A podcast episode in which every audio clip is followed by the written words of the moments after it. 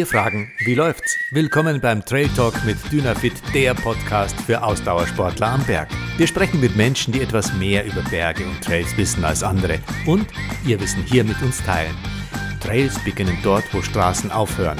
Unsere Gäste sind Menschen, deren Alltag vom Lauf- und Bikesport geprägt ist. Moderator Michael Arendt ist Trailrunning-Experte und hat den Drang, stets auf dem Laufenden zu sein. Hallo und herzlich willkommen bei Wie läuft dem äh, Trailrunning Podcast von Dynafit. Ähm, wir gehen heute fremd. Ich habe äh, nämlich einen äh, Gast bei mir, ähm, die ähm, ja zwar auf den Trails zu Hause ist, auf den Trails unterwegs ist und vermutlich mehr auf den Trails unterwegs ist als äh, wir alle zusammen, aber die gar keine Trailläuferin ist. Bei mir ist äh, Steffi Maat. Steffi kommt aus äh, Brandenburg, also in der wunderschönen äh, Lausitz und ähm, äh, Steffi ist äh, Dynafit-Athletin natürlich und Profi-Mountainbikerin. Ähm, Steffi, herzlich willkommen bei uns. Wie läuft's? Hallo, hallo. Äh, es läuft gut. Es fährt auch gut. Danke für die schöne Anmoderation und ich freue mich sehr, äh, hier bei euch dabei zu sein heute. Ja, du sagst schon richtig, äh, ähm, es fährt auch gut. Also man müsste korrekterweise ja fragen, wie fährt äh, du als äh, Profi-Radsportlerin ähm, bist hauptsächlich auf dem Bike unterwegs, kennst die Trails aber, aber sehr genau. Ähm, für alle, die dich nicht kennen, du bist mehrfache deutsche Meisterin im BMX und im Mountainbike, äh, vor allen Dingen im Four-Cross auch. Und ähm, ja, muss unsere Hörer erstmal kurz ein bisschen mitnehmen. Ja, wir kennen die Trails und aber wenn es von hinten irgendwie laut wird, dann springen wir an die Seite und das ist alles, was wir von Mountainbikes mitkriegen. Von daher musst du, musst du uns ein bisschen mitnehmen. Was ist Four-Cross und welche Disziplinen hast du oder wo bist du genau erfolgreich? Ähm, ja, also erstmal muss ich sagen, äh, ärgert mich das natürlich, wenn du sagst, ihr müsst zur Seite springen. Das ist immer das, äh, kennt ihr vielleicht auch, diese Diskussion zwischen Bikern und äh, Wanderern oder Läufern. Äh, da bin ich immer, ach, das finde ich immer so schade, dass wir da nicht besser zusammenarbeiten können. Und ich, ich, also wie du schon sagst, ja, wir kommen immer angeknattert und das ist laut und da wird gebremst und da springen alle zur Seite. Das ist natürlich äh, sehr schneller Sport und äh, ja, auch mit einer hohen technischen Komponente.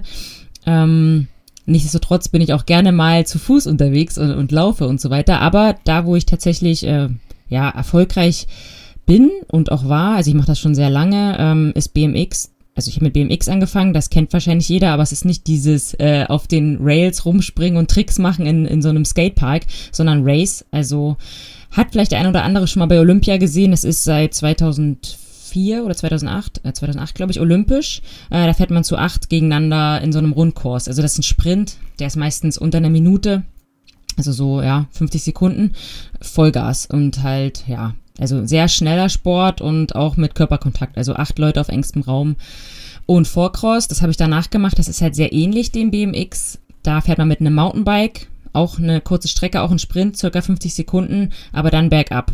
Und ja, nur zu viert, das heißt, da ist ein bisschen mehr Platz, aber wer das schon mal gesehen hat, äh, weiß, dass es da trotzdem auch immer zu Gerangel kommt. Also ja.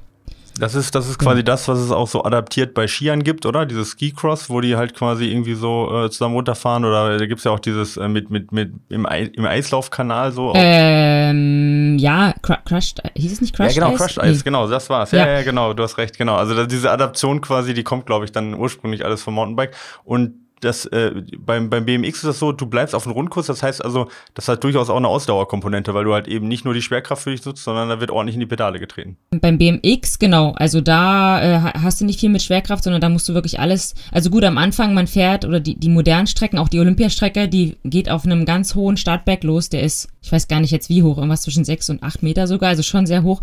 Du hast halt am Anfang diesen Push, also du musst halt reagieren ganz schnell, eigentlich bevor das Signal schon kommt.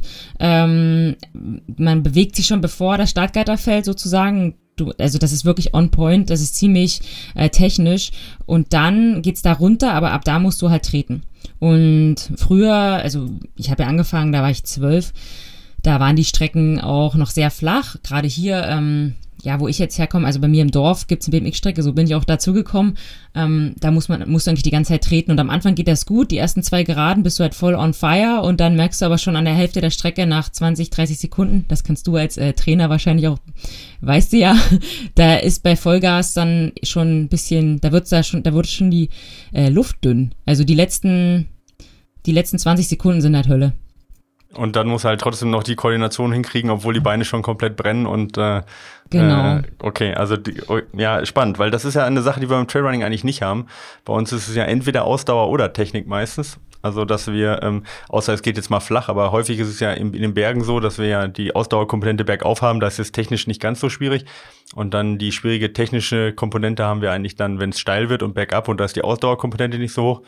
Ne? Und wenn es dann gerade, ähm, sag ich mal, bei den ganz technischen Rennen, die haben wir ja auch so auf dem Grat entlang oder so, wo so Bergsteiger-Geschichten dann eher reingeht, wo dann beides zusammenkommt, wo du halt eben nicht daneben greifen darfst und dann äh, die Ausdauer kommt. Das ist dann nochmal eine ganz andere Herausforderung. Und das ist quasi das, was du dann ähm, sozusagen ja on daily basis hattest, also quasi ständig, ständig hattest, diese Koordination, Ausdauersache äh, zu zu kombinieren. Total spannend. Ja, genau. Also das ist bei, bei, beim BMX halt ganz krass, beim Vorcross auch, obwohl ich da nie Probleme hatte, weil es halt bergab ging, da war ich nie so im, so im Eimer hinterher wie beim BMX. Du hast ja auch nicht nur, du fährst ja nicht nur einmal, sondern du fährst an so einem Tag äh, ja mehrfach. Du hast Vorläufe, also beim BMX fährst du zwischen, weiß ich nicht, äh, vier bis acht Mal hast du diese Minute.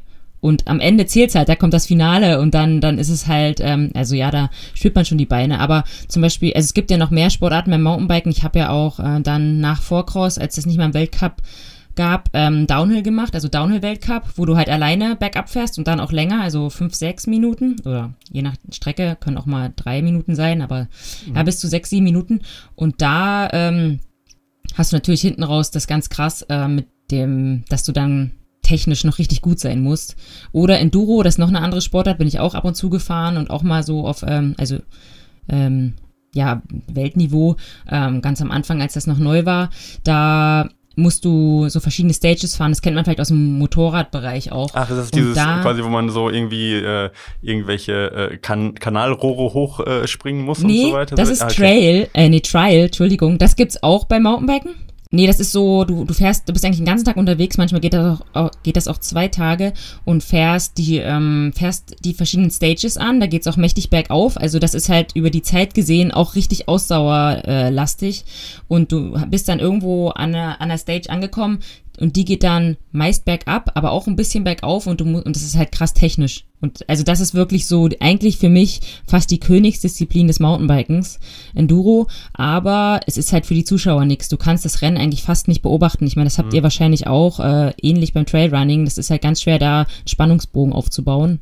Ähm, oder ja, also das vor der Ka äh, Kamera zu zeigen einfach. Deswegen ist die Sportart nicht so bekannt. Mhm. Ja, sicher. Also das ist bei uns auf jeden Fall auch eine Sache, wo, ähm, ja, wo, wo auch äh, viele ähm, Rennserien gerade hart dran arbeiten, das irgendwie publikumsspannender zu machen. Ja, ich meine, man sieht das an der an der Tour de France. Es ist auch auf große Entfernungen ja theoretisch möglich, auch äh, eine Sportart, wo lange Zeit eigentlich nichts passiert, trotzdem äh, populär zu machen. Also das ist sicherlich äh, bei uns eine große Herausforderung.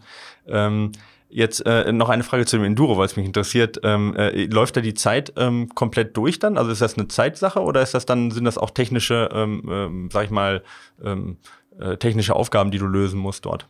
Mhm.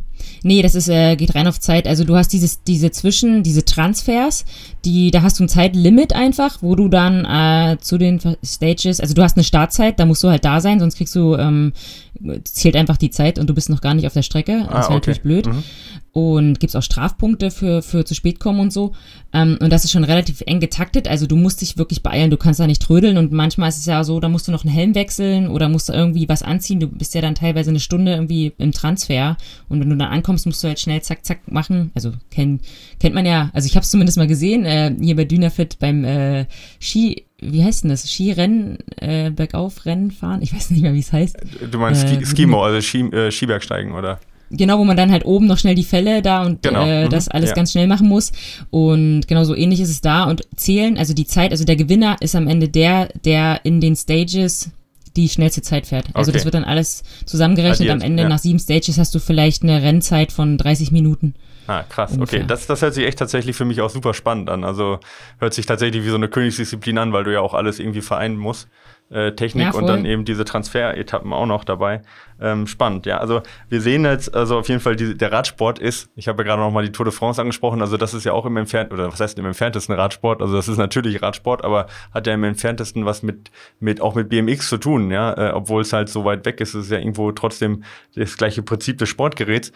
Das ist ja unfassbar, ähm, unfassbar vielseitig divers. und ja, super, super divers, ja. Wir hatten vorher äh, auch mal kurz nochmal gesprochen, ob das jetzt ein Ausdauersport ist, ob das jetzt ein äh, Mountain, äh, ob das ein Bergsport ist, da können wir vielleicht gleich auch nochmal drauf eingehen. Aber wir können bisher festhalten, es kann alles sein erstmal, oder?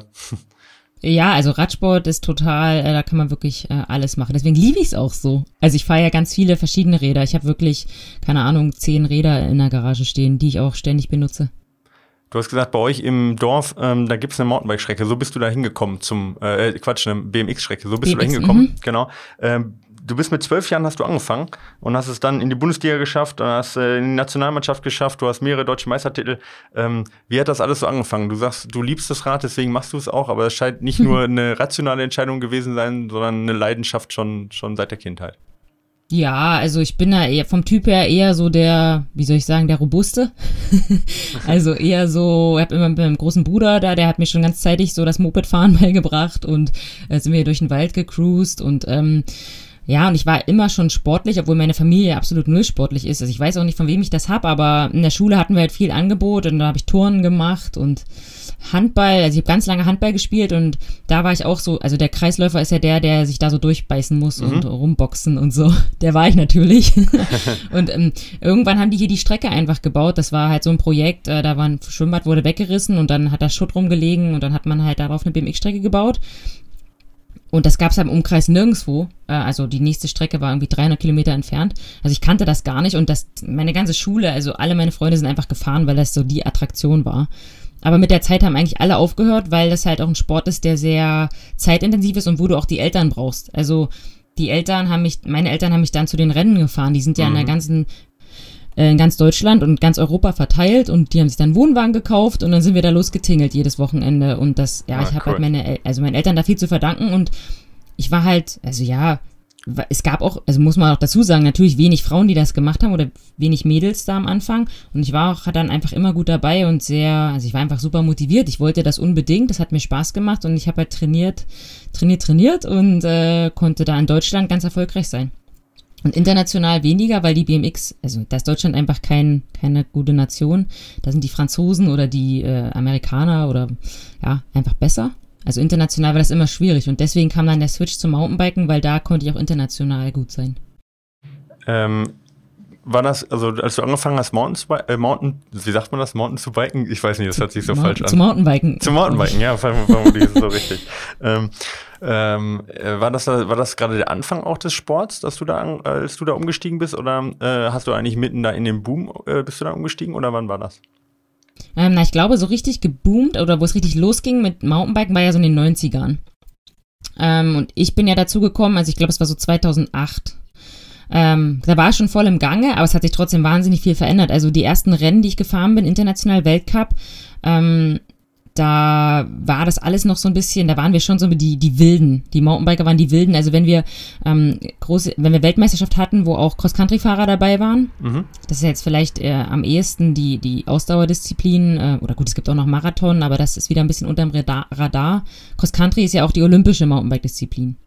Und die waren halt schon immer die, die krassen Athleten und wir so die Downhiller und die Vorcrosser, das waren so ein bisschen die Verrückten. Also da gab es auch irgendwelche Partys und da war alles äh, so, so ein bisschen crazy und das ist gar nicht mehr so. Also jetzt inzwischen ist das alles äh, richtig, richtig harter Sport, sind alle sehr athletisch, super durchtrainiert. Ähm, also das hat sich schon geändert, äh, gewandelt, ja. Aber als ich angefangen habe, da war eigentlich schon, da war der Boom schon da und da gab es auch auf Eurosport Mountainbiken und so. Das ist halt jetzt, ähm, ja, also die, die, die, die Fahrradindustrie ist riesig geworden und, und dann kam auch noch E-Biken dazu und alles Mögliche. Aber ja, so, es ist immer noch keine ähm, Mainstream-Sportart. Aber ich denke, wir sind da echt auf einem guten Weg. Also da geht so viel, auch Pump-Tracks und was da alles gibt. Ähm, ja, super viele verschiedene Disziplinen. Ja, können wir gleich gerne nochmal darüber reden, auch über die äh, Entwicklung auch des Radsports insgesamt. Also ähm, und äh, ich kann das Ganze aus meiner persönlichen Erfahrung sprechen. Wir haben jetzt in Füssen hier auch so einen äh, so einen Funpark quasi, ja, mit mit mit drei Pumptracks in, inzwischen recht groß, ja. Und was das auch für einen Boom ausgelöst hat. Also das ist halt schon interessant, ähm, wie auch bei dir, ne, eine eine BMX-Strecke dann, die dann im Dorf war, wo dann alle angefangen haben. Ähm, da sieht man halt, wie wichtig das ist irgendwo auch, um um das internationale auch, äh, um da auch vergleichbar zu sein und da auch das zu schaffen. Da fängt man im Prinzip durch so, durch so welche Sachen an. Also du bist da ja im Prinzip das beste Beispiel. Du bist nämlich dann relativ schnell halt äh, fünfmal deutsche Meisterin geworden im Four-Cross, ja. Und ähm, äh, das letzte Mal war vor, vor ungefähr drei Jahren, oder? 2018. Mhm. Ähm, und äh, ähm, dann ähm, quasi, kann man fast sagen, auf der Höhepunkt der Karriere hast du gesagt, ähm, ja, ich, dieser, dieser Leistungssport äh, ist, ist dann doch nicht das, was ich jetzt äh, ähm, irgendwie weitermachen möchte. Ähm, wie kam es dazu? Also du hast gerade gesagt, du hast erzählt, wie sehr dir eigentlich dieser Leistungssport das, was, was dir gebracht hat und dann auf einmal die Abkehr. Wie, wie kam es dann? Ja, also es war nicht ganz so, dass ich 2018, also dass da der Höhepunkt war, sondern der war eigentlich so eher 2016. Mhm.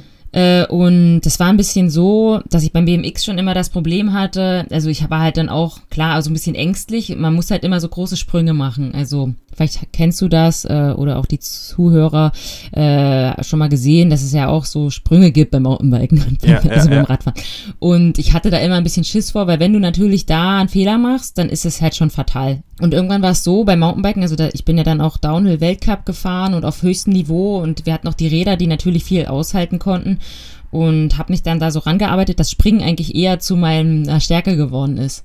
Ähm, mhm. Und das ist halt als Frau auch was Besonderes. Also wenn du da gut springen kannst und irgendwelche, ja, also fast schon ver verrückten Manöver machen kannst, oder das würde der, der Normalo als verrückt äh, ansehen, dann bist du halt ganz gut dabei. Und ich bin da 2016 oder 2015 war es in Utah, so ein riesen Road Gap gesprungen. Und also wo ich mir jetzt wirklich selber an den Kopf fasse und sage, bist du verrückt gewesen. Also Road Gap Aber, heißt über eine Straße drüber. Genau, über so, ein, über so einen kleinen Canyon. Wir hatten da so, so ein Pickup drunter wow. geparkt und so ein mega Bild da gemacht. Und ich war so wie unzerstörbar. So habe ich mich gefühlt. Und bin dann 2016 noch einmal, also ich war eher dann Downhill da und bin dann aber noch mal Vorcross gefahren, weil hier in Brandenburg die deutsche Meisterschaft war und ich dachte, da fahre ich noch schnell hin. Da hole ich noch schnell ein Meistertrikot ab und das ist auch super gelaufen. Ich war, äh, habe alles gewonnen und dann im Finale war da noch ein großer Sprung, den ich nicht hätte springen müssen. War aber ein bisschen zu langsam dafür, aber dachte, ach komm, ziehst du einfach ab. Und da hat's mich dann so hingelegt, äh, dass ich wirklich, also ich hatte lange, lange zu kämpfen. Ich habe immer noch, also ich habe jetzt fast ein steifes Handgelenk äh, auf der linken Seite. Das ist, also es war ein, war ein schlimmes Jahr hinterher einfach. Also eine schlimme Verletzung. Und da habe ich dann so gesagt, vielleicht ähm, muss ich mir das nicht mehr antun, hier diese Gefahr einzugehen. Und 2018 war das dann wieder einigermaßen verheilt, also zwei Jahre später. Und da habe ich dann gesagt, ich will mir aber diesen Titel noch holen, den ich da liegen lassen habe. Da bin ich einfach noch mhm. einmal deutsche Meisterschaft gefahren da kam halt 2018 der Titel her und da habe ich dann aber gesagt, gut, jetzt ist aber wirklich, jetzt reicht's, jetzt will ich, dass ähm, die Erfahrung, die ich habe und das ja anscheinend das bisschen Talent äh, einfach nutzen, äh, einfach nutzen für andere coole Projekte, weil Rennen fahren, ich bin 20 Jahre Rennen gefahren und ich würde auch immer noch ein Rennen fahren. Also wenn es irgendwann mal passt, ich bin irgendwo, wo ein cooles Rennen ist und ich traue mir das zu und ich habe ein bisschen Zeit zu trainieren, dann mache ich das auch, aber halt nicht mehr, das ist nicht mehr mein Fokus. Mhm. Äh, allein in der Antwort habe ich jetzt schon fünf neue Fragen, weil das ist halt super spannend. Also ähm, ich, ich vielleicht eine Sache vielleicht auch, die, die unsere Zuhörer als Trailrunner mitnehmen können, weil wir haben ja auch äh, diese Komponente, dass man halt schon auch sich selber ständig überwinden muss. Und gerade im Downhill ist natürlich auch Angst ein ganz großer Faktor. Jetzt sagst du, du warst eigentlich nie die Springerin, hattest eigentlich auch immer ein bisschen Angst und hast dann die Transformation geschafft zu so einer unzerstörbaren Roadgap springen.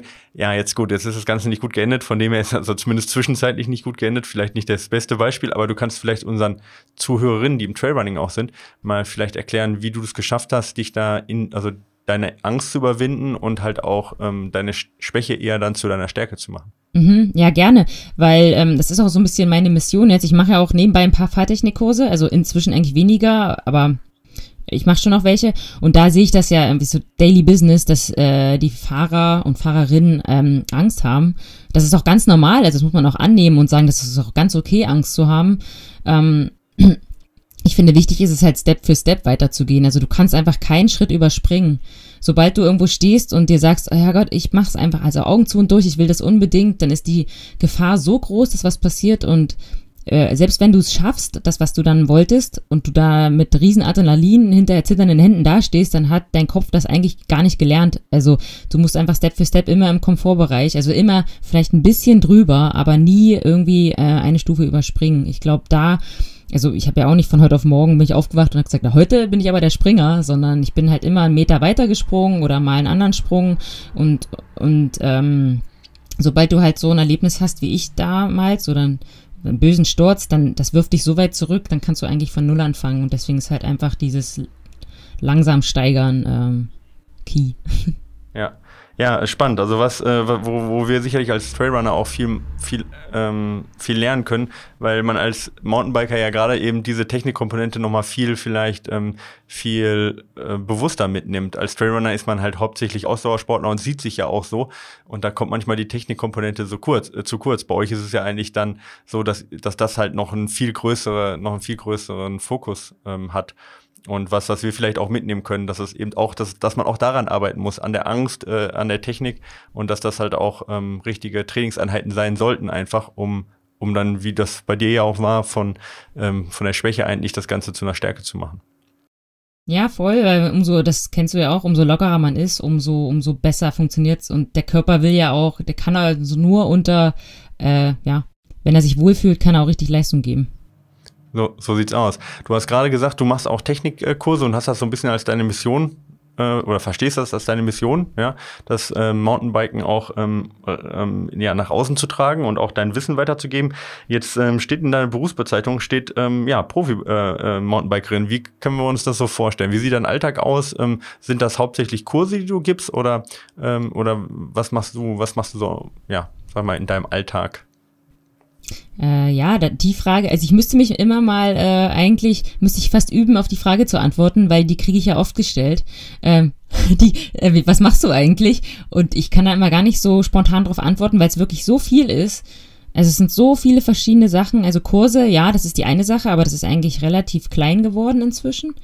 Es ist mehr so, ich überlege mir Projekte, die ich gut finde, die ich dann, die ich dann äh, durchführe oder auch planen muss und dann durchführe, mir die richtigen Partner suche. Ähm, ähm, also zum Beispiel hatten wir eine große Reise in China ähm, vor na, ein bisschen mehr als einem Jahr, ähm, haben da so im tibetischen Hochland ähm, was gemacht. Oder ein Video, was ich irgendwie eine coole Idee, die ich habe, wo ich mir den richtigen Filmer suche und wir das dann irgendwie umsetzen. Ähm, oder äh, ja, auch Sponsoren einfach helfen, an Produkten weiterzukommen und die Produkte dann auch äh, zu testen.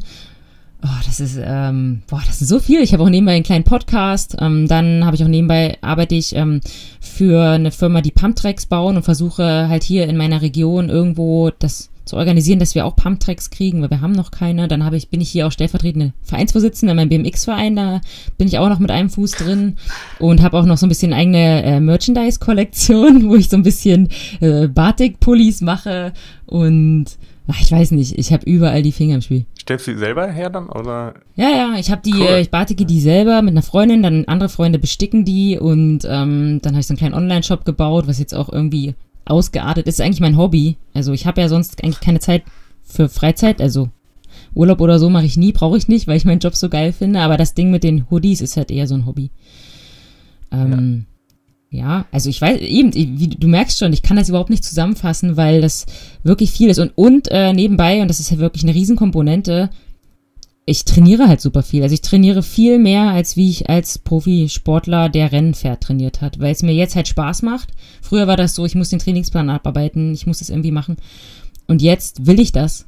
Und äh, ja, ich trainiere schon äh, viel äh, wenn ich das so höre, dann kann man es ja im Prinzip zusammenfassen, dass du eigentlich ähm, aus, dem, aus dem Leistungssport, dass du den eigentlich transformiert hast jetzt eigentlich und auf der einen Seite Abenteurerin bist vielleicht, das Ganze in, in Abenteuer, in Erlebnisse umgemünzt hast, in persönliche Erlebnisse und das Ganze auch mit der Welt teilst. Also in dem Falle würde ich sagen, in, im, im besten Sinne des Wortes Influencerin, nicht im schlechtesten Sinne des Wortes, nämlich dadurch, dass du dieses Leben, dieses aktive Leben und dein Sport halt, dass du damit die Leute beeinflusst, das Ganze auch zu teilen. Kann man das so sagen? Ja, voll. Also ich liebe das, wenn Leute, also gerade du sprichst ja schon an, das Influencer-Ding, das ist natürlich so ein bisschen Instagram und Facebook und YouTube. Und wenn, wenn mir dann Leute sagen, hey Steffi, ich finde das so, also ich hatte wirklich Nachrichten, wo die Leute gesagt haben, jetzt bist du da in, im, im Regen rumgerannt und weißt du was, ich habe das einfach auch gemacht und das war total geil. Das ist für mich das allergrößte Lob, das liebe ich. Wollte ich sagen, das ist doch das Schönste, oder? Wenn, wenn man merkt, ja, man ja. macht das nicht nur für sich, ja. Ja, weil es ist für mich wirklich, ich kann das überhaupt nicht nachvollziehen. Es gibt ja Menschen, die machen wirklich gar keinen Sport. Ich, ich kann das, also gut, jeder, jeder, was er will, ist auch völlig in Ordnung, aber für mich ist das so eine richtige Befreiung und äh, ja, ich liebe auch Laufen. Also ich bin den ganzen Winter nur gelaufen. Ähm, ähm, ja, also Laufen ist eine super geile Sache, einfach Schuhe an und los. Beim Radfahren musst du halt immer noch das Rad raus, irgendwie vielleicht noch Luft pumpen und dann musst du noch irgendwie einen Rucksack mitnehmen, weil du weißt ja nicht, dann ist es total kalt auf dem Rad auch. Beim Laufen ist mhm. ja immer schön mollig warm. Und, ja. ähm, und jetzt, jetzt haben wir zum Beispiel, das habe ich äh, gerade bei den ganzen Sachen, die ich mache, vergessen. Ähm, die, wir machen eine Deutschland-Tour in fünf Wochen, glaube ich ähm, wo wir 1200 Kilometer durch Deutschland fahren auf dem Gravelbike. Also Gravelbike ist wie ein Rennrad, mit dem man auch mal einen Forstweg und Schotterweg fahren kann. Und dafür trainiere ich halt jetzt super viel, weil ähm, das muss man erstmal durchhalten. also klingt jetzt ja. vielleicht nicht wahnsinnig viel, 1200, aber. Naja, also für mich klingt das schon viel, ja. Äh, ich bin nicht so der Radfahrer, für mich ist das unfassbar viel. Du, du tust das so nebenbei ab. Du hast 30.000 Follower bei Instagram, du machst nebenbei noch einen Podcast, hast gesagt, Schotterwege für alle, die's, ähm, die das interessiert. Ähm, äh, also egal was du anpackst, du machst das enorm erfolgreich. Wo können wir denn, wo können wir dich denn äh, ähm, oder wie können wir dir denn folgen bei den ganzen Projekten, die du vorhast? Also wenn wir jetzt, wenn unsere Hörer jetzt sagen, boah, da möchte ich mehr darüber erfahren und ich möchte, möchte da immer auf dem Laufenden bleiben, ist Instagram der richtige Kanal dann? Ja, voll. Also ich glaube, Instagram mache ich am meisten, weil für YouTube, das ist mir schon wieder zu aufwendig, Videos zu schneiden. Also ich arbeite gerade an einem YouTube-Kanal, das schneidet aber jemand anders, das läuft nicht über mich.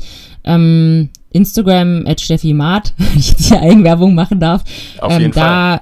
Da mache ich das, da mache ich das meiste, also ähm, einfach so real aus dem Leben. Also ich, ich stelle da nicht irgendwie die, die Influencer-Lampe auf und setze mich hin und äh, stelle was vor, sondern ich halte einfach irgendwie die Kamera drauf bei Sachen, die ich sowieso mache. Und ähm, ja, nehme da kein Blatt vorm Mund. Also das ist äh, alles total real und ähm, ist nicht für jeden wahrscheinlich. Also es gibt bestimmt auch Leute, die finden das ganz furchtbar, aber das ist, weiß ich nicht, so bin ich halt und ein paar Leute finden das ganz gut anscheinend. Ja, offensichtlich ein paar mehr und äh, ich glaube, das ist auch das, was, ähm, was ja auch äh, gerade bei uns Ausdauersportlern und bei uns Outdoor-Sportlern halt auch, ähm, glaube ich, einen Nerv trifft, äh, real zu sein so, ja, und nicht, ähm, nicht ähm, das Ganze zu verschönigen. Ich meine, Ausdauersport, BMX, du hast vorhin den Sturz angesprochen, das kann halt auch dreckig sein, das kann halt auch wehtun, ja, und das kann unangenehm sein. Aber das ist ja auch das, was einen wesentlichen Teil des Sports, egal ob Trailrunning oder auch ähm, Radfahren ausmacht. Und ich meine, das ist ja auch das, was wir zum Teil halt auch lieben. Und es wäre ja viel zu schade, wenn man das auch nicht in dem, in, in, seinem, in, ja, in seinem Kanal irgendwo halt auch widerspiegelt, oder?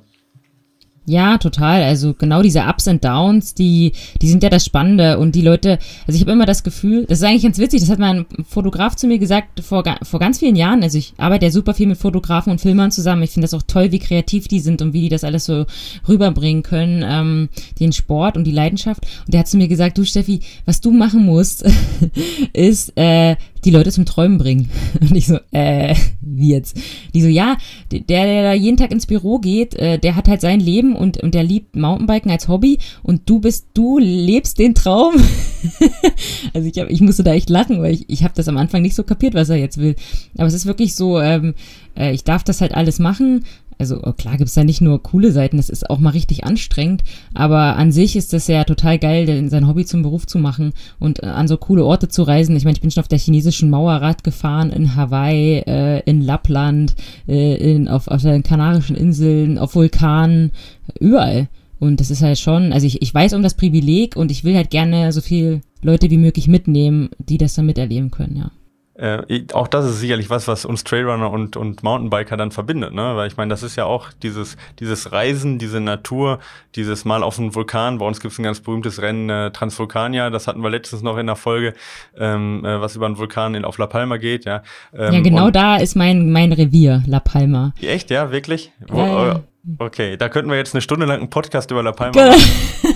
ja, genau. Also von dem her, ich glaube, ja, da gibt es schon einige Überschneidungen. Und wie gesagt, La Palma auf jeden Fall ist eine sehr, sehr schöne Überschneidung.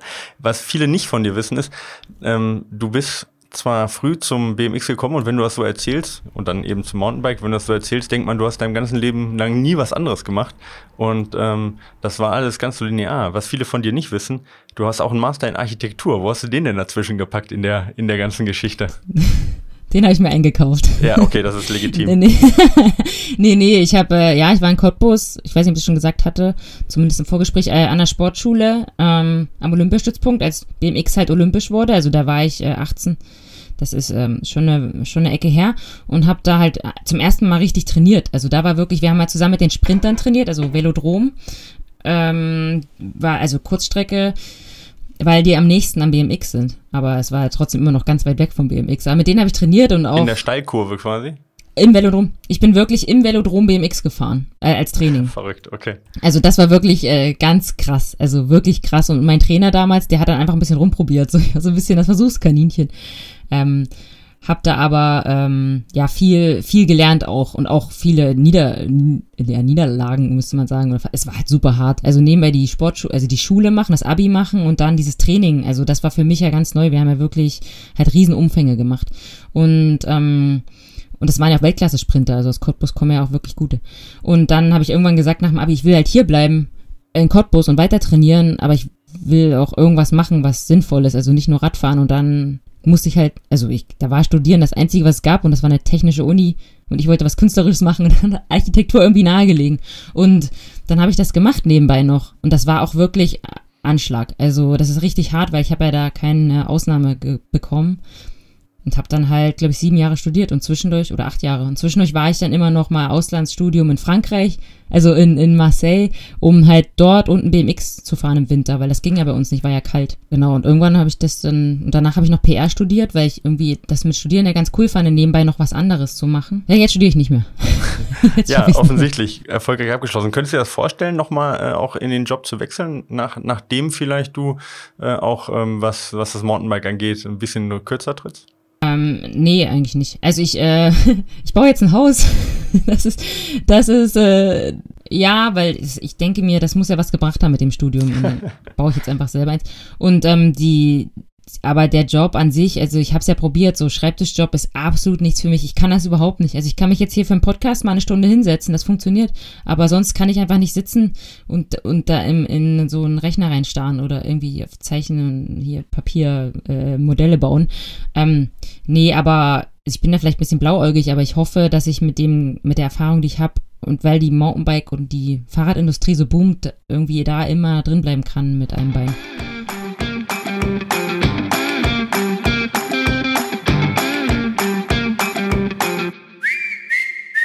Wir haben gerade über das Velodrom gesprochen, über die, ähm, äh, über die, sag ich mal, sehr, sehr schnelle Runde. Und äh, das passt ganz gut, nämlich wir, wir ähm, fügen jetzt ein kleines Element ein, ja, eine kleine Kurzfragerunde. Die schnelle Runde heißt hier auch bei uns. Ich stelle dir kurze Fragen, ja, und du antwortest aus dem Bauch heraus. Ganz schnell das, was dir gerade mhm. im Kopf kommt. Bist du bereit? Mhm. Bereit. Okay, fangen wir an. Ja, was bedeutet Mountainbiken für dich? Ähm, die Spaß, Freiheit und Daily Business. Dein wichtigster Moment im Profisport? Äh, WM-Medaillen gewinnen.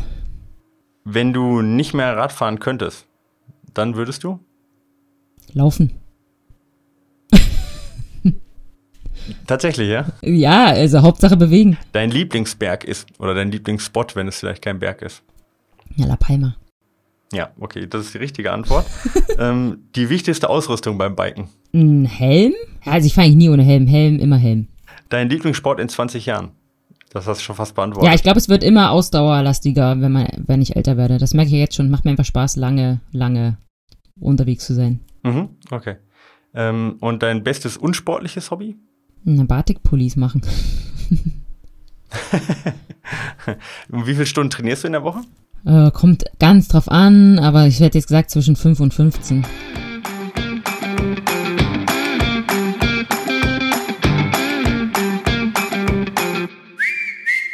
Wir haben heute Steffi Maat bei uns, Profi äh, Mountainbikerin und Dynafit-Athletin. Steffi, vielen Dank für deine, für deine kurzen und ähm, ja, ähm, ähm, ja, auf den Punkt gebrachten Antworten. Ich habe vorhin das schon mal angesprochen gehabt ähm, und du hast es gerade auch nochmal gesagt. Mountainbike oder Radsport kann Ausdauersport sein, kann fast äh, nur technische Komponente sein. Bei dir wird es immer Ausdauersportler, äh, Aus, Ausdauerlastiger so. Ähm, ich würde ganz gerne mal kurz auf die, auf die Komponente auch Bergsport eingehen. Jetzt ist Dynafit ja eine Bergsportmarke und Trailrunning ist auch nicht nur ein Bergsport, kann auch in der Ebene gemacht werden, aber in, sag ich mal, in der, in der schönsten Ausprägung doch ein reiner Bergsport. Ähm, und wir sprechen hier normalerweise auch über Trailrunning, über Speed, äh, Speed Bergsteigen auch, ja. Und äh, jetzt bist du die erste ähm, Radsportlerin, die wir hier haben, aber auch die erste Radsportlerin gewesen im ähm, Athletenteam von, von Dynafit. Ähm, wie kam es dazu? Ähm, ja, also ich bin erstmal super, super happy dabei sein zu dürfen. Ähm, also den äh, Marketing ist eigentlich der, der, Chef? Ich weiß gar nicht, ich denke schon. Äh, den Alex, den kenne ich einfach noch von früher und der hatte mich einfach gefragt. Also da gesagt, so Steffi, hier, wir äh, äh, Mountainbiken, da wollen wir jetzt dabei sein. Und ich fand das sehr spannend, weil ich kenne die Marke Dynafit äh, von früher, als ich ähm, mit Chamonix gewohnt habe, einen Winter. Ähm, weil da war ich einfach zum Training und bin da Skitouren gegangen. Tatsächlich, es war, war auch also war super hart. Also, da habe ich echt einen Anschlag trainiert den Winter. Und da habe ich das natürlich mitbekommen. Da ist ja so eine Szene, weiß, das weißt du vielleicht besser wie ich, aber da war halt Dynafit immer so die Marke der, der, der krassesten, so. Die, die da, die, die Profis äh, waren da halt Dynafit bekleidet und, und, und dann, als Alex mir das gesagt hat, dann dachte ich so, boah, das wäre ja echt so geil, wenn das im Mountainbiken, also wenn man einfach diese technische Komponente, dieses, äh, ja, dass die Klamotten halt wirklich richtig was können ähm, das passt auch einfach dazu, in, in der Natur zu sein, wenn man jetzt wirklich ähm, ja auch mal extremere Sachen macht. Ich fand das super spannend und wollte sofort dabei sein. Ähm, also quasi die Verbindung für dich auch halt einfach, ähm, sag mal, diese, diese mehr Ausdauerkomponente, dieses, ähm, ähm, ja, und auch die, die Abenteuerkomponente halt ähm, irgendwie auch in die, in, die, in die Klamotten sozusagen, in die Bekleidung auch für dich rüberzubringen. Das ist so das, wo dann, wo der Fit quasi dann in dem Moment für dich Ja, war. du musst dich halt voll auf, auf die Sachen verlassen können. Also klar, manchmal bist du vielleicht nur eine Hausrunde fahren, ähm, dann, dann, dann tut's vielleicht auch mal was Einfacheres, aber da, wo ich unterwegs bin, wir haben es ja gerade schon angesprochen, wo auf der Welt ich schon überall Radfahren war, da brauchst du einfach das Beste. Also, oder da, das, das muss halt funktionieren. Einfach die Klamotten müssen ähm, atmungsaktiv sein und wasserdicht und leicht und du musst die immer irgendwie noch eine extra Layer einpacken können. Und da ähm, habe ich bis jetzt, also habe da auch schon mit ein, also einige Sachen ausprobiert in den vielen Jahren, ähm, war ich da noch nie so zu 100% happy ähm, mit, mit dem Equipment, also was die Klamotten angeht. Also es waren immer super Sachen dabei. Ich habe hat auch immer, also es hat immer gepasst, aber es war immer noch so, wo ich mir dachte, boah, jetzt wäre es aber gut. Ähm, ich, ich würde hier die, die extra Jacke noch einpacken können oder das wäre jetzt auch wirklich wasserdicht äh, oder ja, so Sachen halt. Mhm. Jetzt hatten wir schon äh, viele Trailrunner ja hier äh, bei unserem Podcast zu Gast und wir hatten eigentlich kaum jemand, der nur eine Sportart gemacht hat. Wir hatten letztens Pascal Egli, der äh, immer noch sehr, sehr viel, äh, jetzt auch selbst im Mai noch wahrscheinlich viel auf Skitouren unterwegs geht. Das gleiche äh, ist das gleiche bei, bei Hannes Namberger auch. Ähm, kann man sagen, dass eigentlich Multisport, also in den Bergen sein oder auch bei euch ähm, im, im Radsport selber, dass da das breite Streuen ähm, äh, der Sportarten, dass das so, eine, so, ein, so ein neuer Trend ist oder auch in die Richtung, wo es hingeht? Ähm, ich weiß nicht genau, also ich sehe das ähm, auch, was du gesagt hast, dass viele, die jetzt äh, Läufer sind oder Skifahrer, also ich habe auch ein paar Freunde, die also Profi-Snowboarder sind und so, die, die jetzt wirklich anfangen oder in den letzten Jahren angefangen haben, Mountainbike zu fahren und äh, die das total geil finden.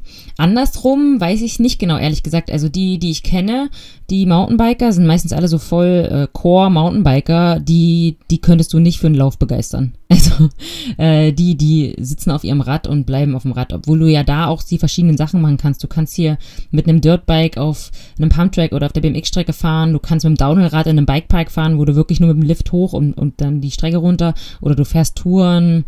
Äh, also es gibt ja so viel Diversität, die brauchen dann die, also die meisten, die ich kenne, eigentlich alle, die würde ich nicht für einen Lauf begeistern können. Mhm.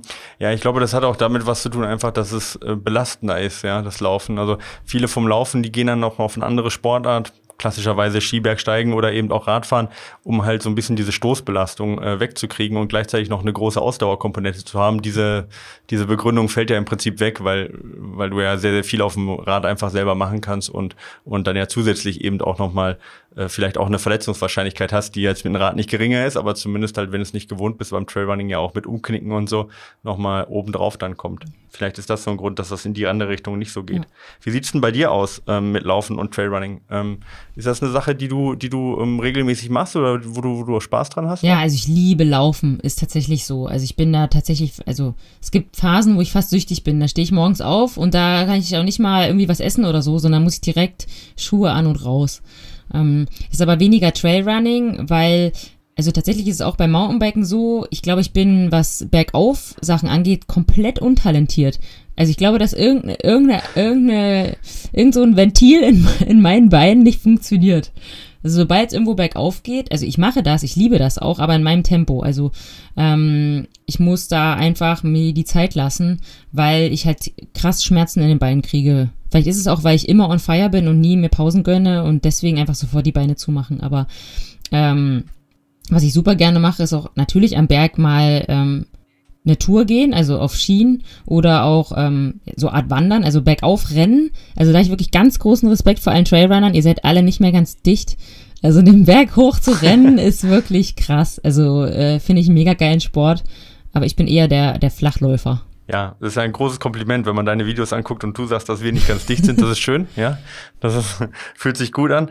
Ähm, aber ich meine, dass du, dass es bei dir jetzt vielleicht eine lange Zeit dauert, bis du ausdauertechnisch so fit bist. Ich meine, wenn du seit deiner Jugend nur diese Schnellkraftdinger gemacht hast und auch die schnelle Muskulatur die ganze Zeit nur gefördert hast, dann ist es natürlich auch für den Körper ein ganz schöner Umstieg, jetzt in Ausdauersport einfach reinzukommen, denke ich, oder? Also wenn, wenn du das so, sagst. Da, äh, da, da, wird man ja nicht geboren. Ich meine, das, den Körper hast du gebaut. Ja, das sage ich. Ja, tatsächlich war es so, ich immer schon auch genau. beim Handball, es war halt immer dieses schnell von 0 auf 100 äh, und da, da können meine Muskeln ganz gut. Also ich war auch ganz viel in der BMX-Zeit im Kraftraum, haben ganz viel Kniebeugen gemacht und so ein bisschen, ein bisschen auf Masse gegangen und auf Schnellkraft. Ja, das äh, dauert wahrscheinlich, aber also ich merke jetzt schon, auch bei der, wir haben diese Deutschland-Tour letztes Jahr schon gemacht, also wir sind letztes Jahr schon 1200 Kilometer gefahren, wir sind sogar durchs Allgäu gefahren, äh, sind in Dresden hier los und dann über da irgendwie äh, Bayern, ähm, Rosenheim da ins Allgäu um Bodensee und rum nach Stuttgart. Und das war schon Anschlag. Und ah, cool. ich bin okay. mal gespannt, ob das dieses Jahr schon leichter geht, weil da fahren wir dann von Stuttgart los über die Nordsee äh, wieder zurück nach Dresden.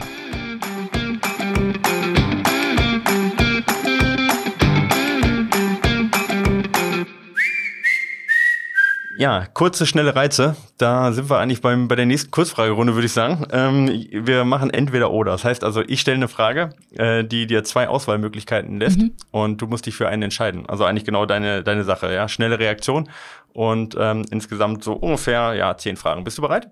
Bin bereit. Alles klar. Couch oder Club? Na, Club, äh, wenn mal wieder eine offen hätte. die, die Mountainbikerin. ähm, Bier oder Wein? Wein. Äh, Tofu oder Burger? Tofu. Ähm, Ausrüstungsjunkie oder Allesträger? Ausrüstungsjunkie.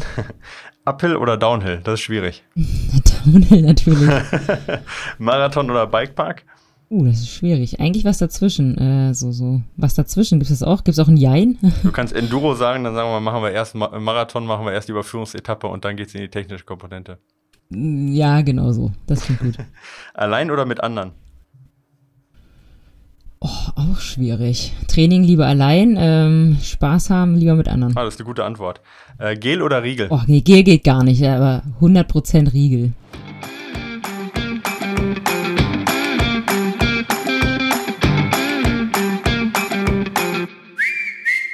Wir kommen zum nächsten Thema. Wir haben heute mit Steffi Maat äh, eine Mountainbikerin bei uns, äh, Profi-Mountainbikerin, äh, mehrfache deutsche Meisterin und ähm, sie beantwortet uns viel und hat uns bereits schon viel erklärt zum Thema Mountainbike. Wir sind schon fast Mountainbike-Profis. Ich würde aber trotzdem gerne noch ein bisschen mehr äh, in den Mountainbike-Sport einsteigen, weil das ja doch so eine Sache ist, woraus wir Trailrunner auch ähm, ähm, bisschen was lernen können. Wir hatten ähm, mit dem äh, Heini Albrecht ähm, ein Veranstalter in, den Letz-, in der letzten Folge, der auch früher Mountainbike-Rennen veranstaltet hat. Und der hat uns schon so gesagt, ja, Trailrunning macht im Prinzip jetzt ein bisschen verzögert die gleiche Entwicklung durch wie das Mountainbike. Und wir können viel vom Mountainbiken lernen, auch vielleicht ein paar Fehler, die gemacht wurden. Deswegen interessiert mich das einfach auch, wo Mountainbike herkommt und auch wie vielleicht die Zukunft ähm, des äh, Mountainbikes ausschaut. Wir teilen uns ja nicht nur den, den Untergrund, ja, beides ähm, ja, ist beliebt und boomt.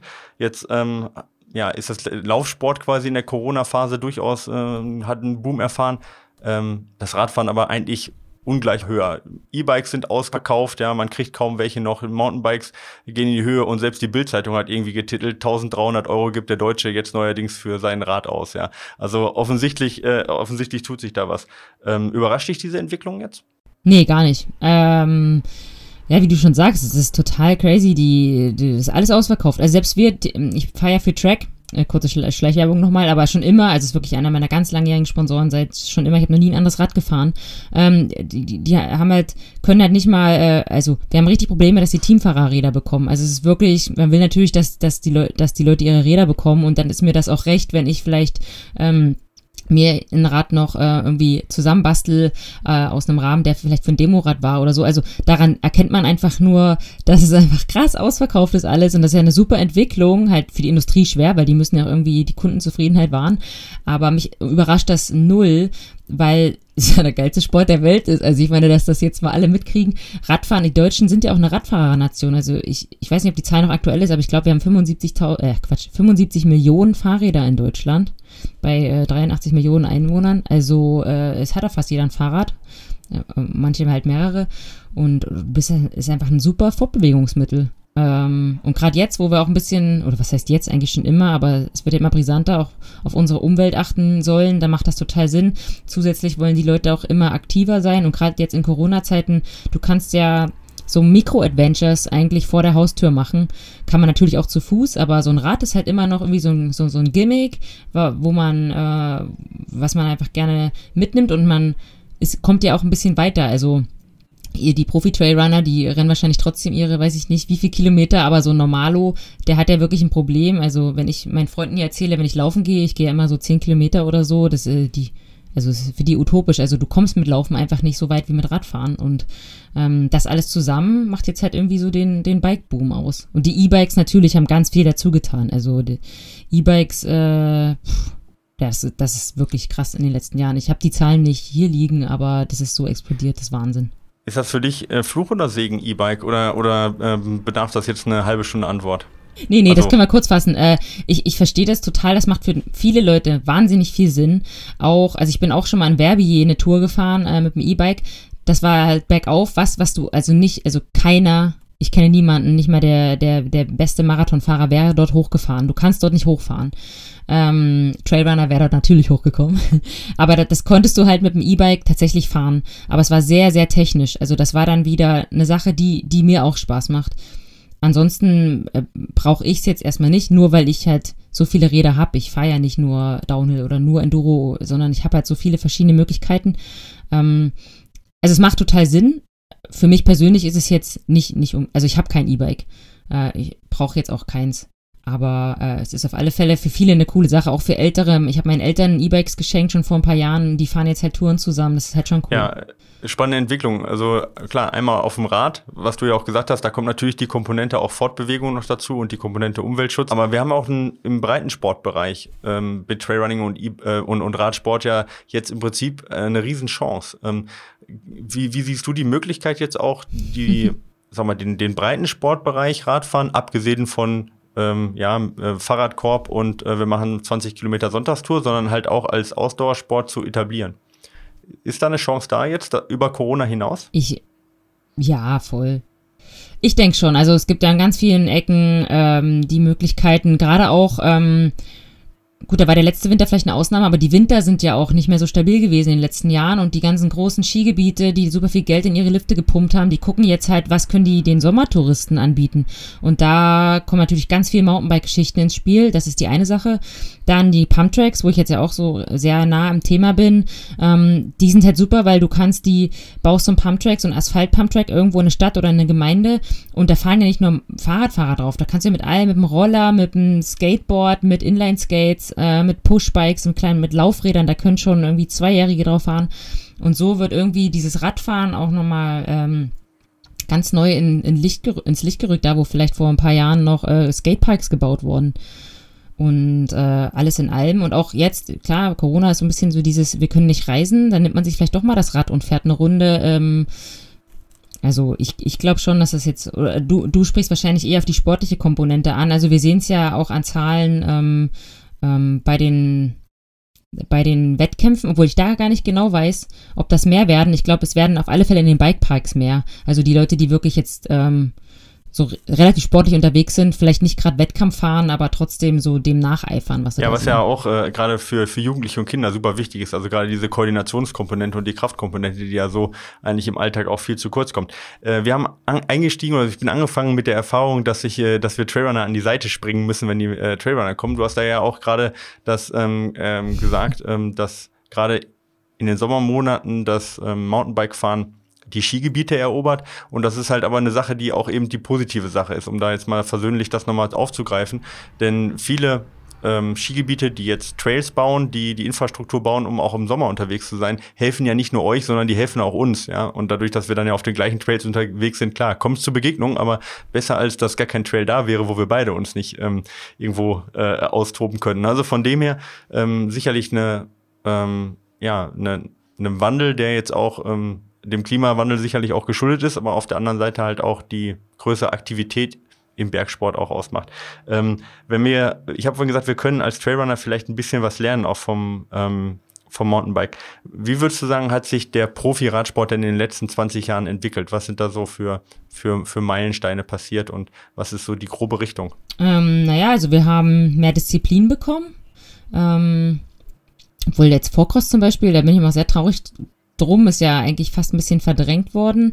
Ähm, aber also ja, ich, ich, wie gesagt, ich habe keine Zahlen, wie viele Leute irgendwo mitfahren, aber ich glaube, wir haben schon, dadurch, dass sich die Medienwelt auch ein bisschen geändert hat und wir gar nicht darauf angewiesen sind, dass das im Fernsehen kommt, gibt's halt allein durch Red Bull TV, ich weiß nicht, wie das beim Trailrunning ist, aber das wird schon sehr gut gefeatured. Es gibt super coole Videos, ähm, die Athleten werden irgendwie Mm, ähm, ja, man kann das gut mitverfolgen, wie die trainieren, wie die sich vorbereiten. Äh, das ist alles super spannend und äh, sehr professionell. Also, das hatte ich ja vorhin schon gesagt, dass das früher immer noch so ein bisschen Halligalli-Party war. Das natürlich nicht. Das ist jetzt äh, sehr professionell und das finde ich auch richtig cool. Und auch die Enduro World Series hat sich ja auch erst entwickelt. Die gab es ja vor, ich weiß gar nicht, wann es die zum ersten Mal gab. Ich glaube, ich bin 2000, äh, auch 2015 oder so da mal mitgefahren. Das ist auch schon ein paar Jahre her ähm, sehr professionell geworden und ähm, ja, ist eine richtig coole Entwicklung. Also ja. Lass uns doch mal kurz über Frauen im Radsport sprechen. Das ist ja keine Selbstverständlichkeit, ja. Also ähm, wir, wir tun so, als ob das, ähm, als ob das ähm, ja ganz, ganz normal wäre. Im Trailrunning ist es nicht normal. Wir haben immer noch mit Abstand mehr, mehr Männer als Frauen, die Trailrunning ähm, bestreiten. Im Mountainbike war das auch lange Zeit so, dass äh, Männer sehr stark dominiert haben. Wie ist die Situation da heute? Ähm, ja, äh, ähnlich wahrscheinlich. Also es wird immer mehr, es werden immer mehr Frauen, was eine super coole Entwicklung ist. Ähm, ich weiß gar nicht genau, beim Cross-Country kann ich, also ich habe jetzt mal im, äh, letztes Jahr im Herbst zum ersten Mal ein Cross-Country-Rennen so richtig äh, live gesehen. Die Weltmeisterschaft äh, war das. Und da ist es mir fast so vorgekommen, als wären es genauso viele Frauen wie Männer am Start. Ähm, also es sah so aus, vielleicht war es nicht ganz so, äh, aber ähm, ja, gerade was so Downhill oder die etwas gefährlicheren, in Anführungsstrichen, Sportarten angeht, waren es schon immer weniger Frauen und es ist auch so, auch die Regularien, da wird ja immer für gekämpft, ähm, Equal Price Money und ähm, das genau, äh, es sind einfach nicht, ähm, es sind einfach weniger Frauen und es ist auch, ähm, ja, also ich kann es auch völlig verstehen, weil du musst auch erstmal den Support bekommen. Also ich bin ja teilweise Rennen gefahren, also als Privateer, also allein ohne Team beim Weltcup, wo ich dann irgendwie gestürzt bin und, auf der St und dann ins Krankenhaus gebracht wurde und das hat nicht mal einer gemerkt, dass ich nicht mehr da war. Also so Sachen, das kannst du halt nicht machen. Also das, das fängt halt ganz äh, weit unten an, dass man, dass gesagt wird, wir brauchen auch eine Frau im Team. Und das ist halt bei vielen noch nicht so. Aber ich denke, wir sind auf einem guten Weg und da bin ich mal gespannt, wie das äh, in Zukunft aussieht. Ja, du bist ja nicht nur äh, Dynafit-Athletin, ja, und Influencerin, wie ich das gesagt habe, im besten Sinne und in diesem Sinne auch, sondern ähm, du bist auch ein bisschen in die Produktentwicklung eingebunden. Das heißt also, du entwickelst auch und gibst Ratschläge auch in die Produktentwicklung. Ähm, wie intensiv findet das denn statt und was kannst du da, wo kannst du da helfen? Ja, das finde ich total spannend. Das war auch mit einem Punkt, äh, der mich dazu bewegt hat, äh, äh, mit Dynafit zusammenzuarbeiten, dass, dass man noch so ein bisschen äh, Pionier sein darf. also, dass, man wirklich als Athlet auch gefragt wird und äh, dann Feedback Feedback geben kann und, und mit dran arbeiten kann, weil klar, die Klamotten sind am Ende ja auch für äh, also für den, also ich rede jetzt nur mal von einem Biker, für den Biker gemacht und er sollte, es wollte auch von einem Biker gemacht sein, weil nur dann kann man auch ähm, dafür garantieren, dass, ähm, dass das dann passt. Also klar, ich, ich spreche ja auch nicht für alle. Also es gibt ja sicherlich immer noch verschiedene Typen, die verschiedene Sachen wollen. Aber ich habe wirklich ganz viel probiert in den letzten Jahren, ganz viel gesehen auch. Also ich glaube, ich kenne alle Marken am Markt. Ich kenne alle verschiedenen Styles und äh, Materialien und Farben und Längen und Größen und äh, hoffe, da echt äh, gut mitarbeiten zu können. Also Dynafit hatte ja schon eine Kollektion am Start. Ich glaube, die wurde 2020, also letztes Jahr gelauncht, die auch krass ausverkauft war sofort. Also das ist ja auch mal ein gutes Zeichen. Und äh, das ist also ein, ein riesenguter Start. Das ist eigentlich schon fast perfekt. Äh, und ich habe jetzt nur noch so Nuancen gehabt, wo ich gesagt habe, hier könnte man noch äh, ein bisschen länger machen oder da könnte man noch ein bisschen äh, was, was dran oder was weg. Ähm, also das ist wirklich minimal, aber das ist jetzt schon richtig gut, was, was daraus gekommen ist, ja. Worauf, worauf können wir uns denn freuen? Was sind denn so die, die, sag ich mal, die Nuancen, die Neuerungen, wo du mitgearbeitet hast, was vielleicht dann 2022 rauskommt? Ähm, ja, also ich habe so ein bisschen klar, äh, Dynafit kommt halt aus der Ecke äh, Bergsport, also Ausdauersport und, und ähm, wenn man jetzt ein Marathonfahrer ist oder halt viel, also so eine richtige Bergziege, die da irgendwie so riesig lange Touren fährt, dann hat das schon gepasst. Ich bin ja eher aus der Ecke, dass man auch gerne mal ein Trailback abfährt und wir haben auch ganz viel zum Beispiel Knieschoner an ähm, beim Fahren, weil sonst tut das ganz schön weh, wenn man da mal einen kleinen Ritt in die Botanik macht und, und zum Beispiel haben wir dann einfach, ähm, arbeiten wir dran, dass vielleicht die Hose ein Stück länger wird, dass das halt auch mit den Knieschonern Schonern dann passt. Ähm, oder dann hat Dynafit äh, so einen Reißverschluss am Rücken, wo eigentlich der Rucksack drunter kommt. Also das macht ihr Trailrunner anscheinend gerne, dass ihr die Jacke so drüber zieht. Ist halt beim Mountainbiken eigentlich gar nicht so, weil man immer so ein Regencover über dem Rucksack hat. Da müssen wir jetzt schauen, brauchen wir den Reißverschluss noch oder machen wir den woanders dran oder also ja, so, also wirklich Kleinigkeiten. Genau, und wir arbeiten noch an, an, einem, Geheim, an einem Geheimprojekt, von dem ich nicht reden darf, aber äh, das, das wird cool und ähm, wir haben ja noch zwei andere Bikeathleten sogar im Team.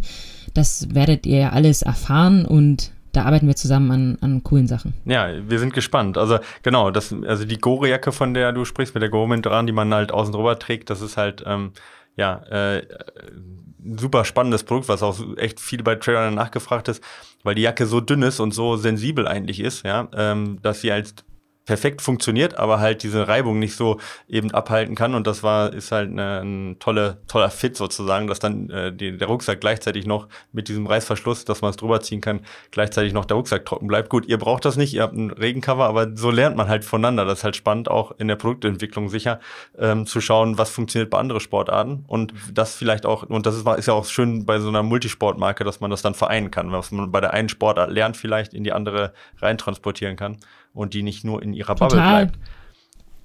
Total. Ja, und es ist halt cool, dass die Sachen auch für andere, dass du die halt, also war mir ja auch wichtig und ich finde das auch geil, du kannst ja die Sachen dann eben doch nicht nur fürs Biken anziehen. Also du kannst ja jetzt meinetwegen mit der Jacke, von der wir gerade gesprochen haben, die kann ich genauso gut beim Laufen, beim, beim Trailrunning, äh, beim Rennradfahren hatte ich sie jetzt auch an. Also einfach so multifunktional, aber natürlich halt auch mit ähm, Aspekten, die halt fürs, fürs Biken total wichtig sind, die ihr vielleicht beim Running nicht braucht.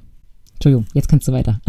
ich wollte aber gerne nochmal zurück zu dir kommen, weil ich meine, wir wollen ja nicht nur über Dynafit reden, sondern auch vor allen Dingen über dich.